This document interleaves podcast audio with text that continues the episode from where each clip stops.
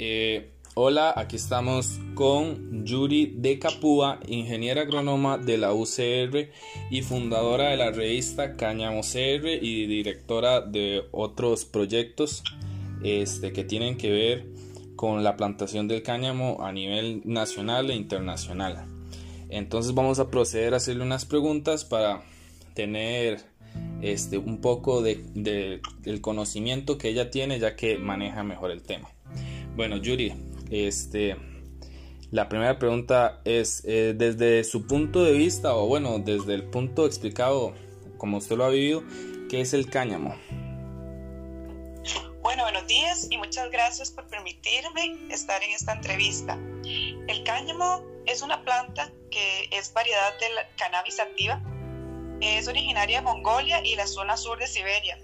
La historia de esta planta de cáñamo se remonta hace más de 10.000 años. Es una planta anual, esto quiere decir que tiene un ciclo de crecimiento menor a un año, entre 4 y 10 meses. Esto dependiendo del suelo, el clima y la variedad de cáñamo que escojamos.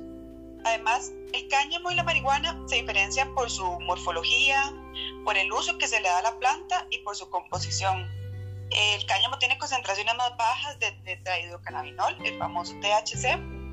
Para que el cáñamo sea legal y se pueda sembrar, tiene que tener concentraciones alrededor de 0,3 y 0,2%.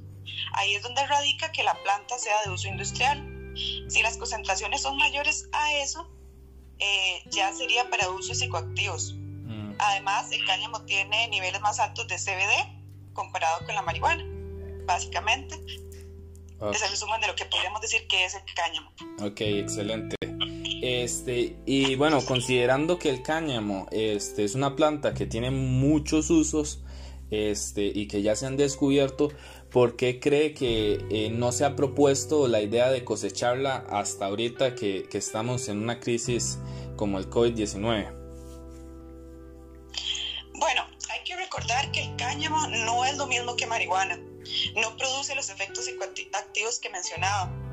La estructura del cáñamo es el resultado de un proceso de domesticación que se remonta a miles de años atrás, en que la humanidad ha ido como moldeando la población para sacar al máximo rendimiento de esta planta.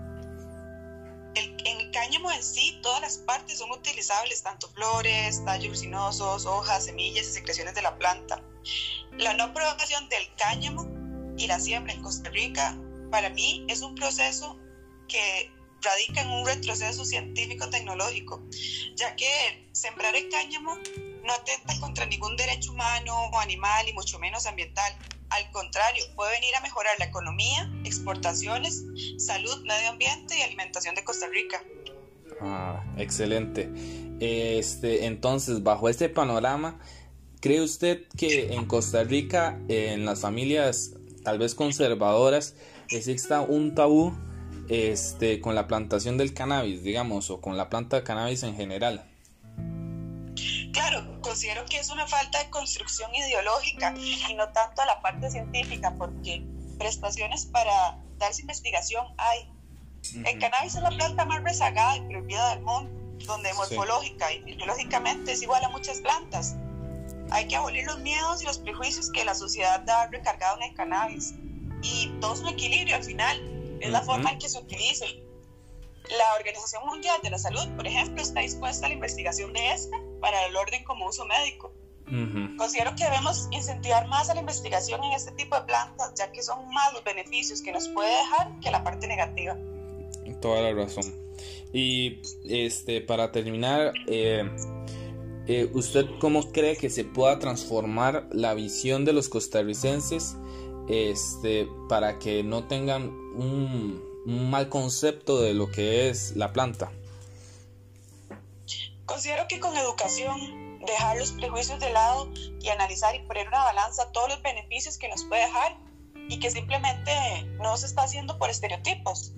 Costa Rica, con un 3,2% de la población, es el sexto país con más consumidores de cannabis a nivel mm. del continente americano donde en América ya hay ocho países que, que, están produciendo el cáñamo para nivel industrial, ni siquiera es como para el efecto psicoactivo.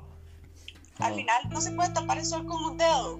Eh, el cáñamo es una planta que a nivel industrial eh, puede ayudar mucho a la economía de Costa Rica y más en estos momentos que debemos incentivar la economía de alguna manera. Ok, y este, ¿qué beneficios económicos, o bueno, tal vez no beneficios económicos, pero a nivel de empleo, este, más o menos cuántos empleos podría generar la plantación de cáñamo en Costa Rica? Bueno, la planta de cáñamo es una planta increíble. Eh, tiene tantos beneficios y tantas partes aprovechables.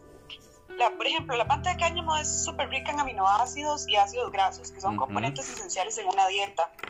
Además, se utiliza en la industria textil, se utiliza para hacer algodón, variedades de telas que son más duraderas que el algodón. Por ejemplo, las telas más antiguas conocidas, como por ejemplo el primer par de jeans, incluso la primera bandera americana, fueron hechos de cáñamo. Mm. Además, el cáñamo ha proporcionado una alternativa para los productos de plástico, ofrece una mejor alternativa a través de los productos de envases reciclables, papel, pintura, biocombustible, alimentos y comida para animales. Eh, la Organización Mundial de la Salud en el 2018 publicó un documento donde demostró que es seguro consumir cáñamo y produce beneficios a la salud humana por ejemplo, como el control de la ansiedad, falta de sueño, espasticidad, síndrome de Tourette, ansiedad, esclerosis, Parkinson y epilepsia. Además, están estudiando propiedades fitoremediadoras. Esto quiere decir que las raíces del cáñamo pueden descontaminar el suelo, ya que pueden absorber metales pesados como cobre y plomo que se han, que se han acumulado en el suelo por contaminación de, de, de químicos en el ambiente.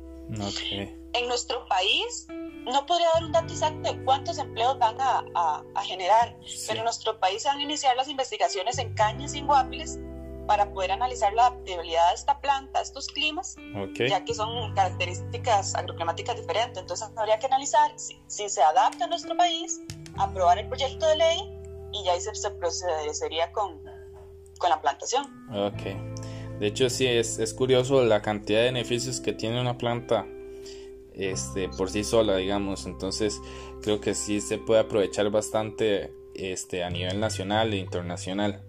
Y por último, para, para culminar, este, ¿por qué no me contás un poco de, de qué se trata el proyecto que vos tienes y también lo que está detrás este, la revista Cáñamo CR? Claro, la idea de la revista Cáñamo Costa Rica es informar a la población. Como antes mencionaba, educar a la población, dejar los tabús de que el cáñamo es marihuana y de que produce los mismos efectos.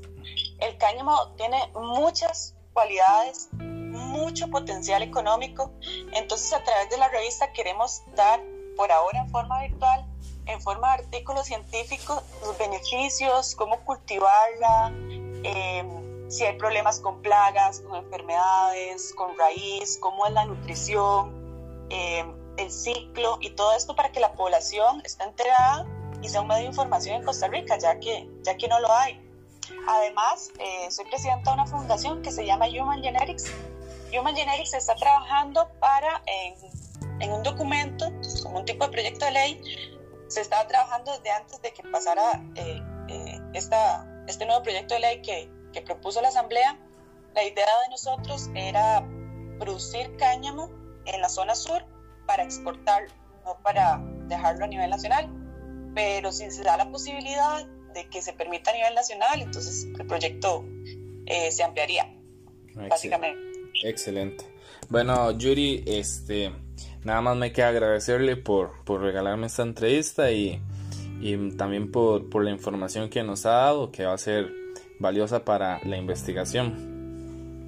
Perfecto, muchas gracias a ustedes y si nos pueden seguir en la página, eh, Revista Cáñamo Costa Rica, sería increíble. Bueno, listo entonces.